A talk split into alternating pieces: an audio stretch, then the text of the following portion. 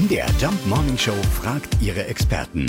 Fakt oder Fake? Tja, sind wir im Herbst besonders flügge, ändert sich der Facebook-Beziehungsstatus im Herbst wirklich am häufigsten. Unser Experte ist Beziehungscoach Erik Hegmann. Also das ist ganz sicher richtig, wenn Facebook das schon sagt. Nein, aber Scherz beiseite. Wenn Facebook etwas kann, dann ist das natürlich Daten erheben und auswerten. Also lassen sich diese Angaben schon glauben. Die Frage ist eher, weshalb nur?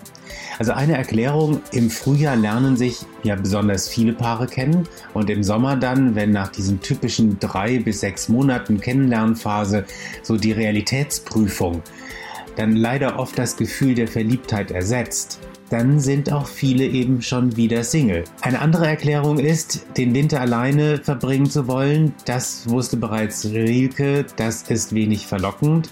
Der dichtete ja, wer jetzt kein Haus hat, baut sich keines mehr, wer jetzt allein ist, wird es lange bleiben. Im Herbst wollen Menschen einfach auch einen neuen Partner finden.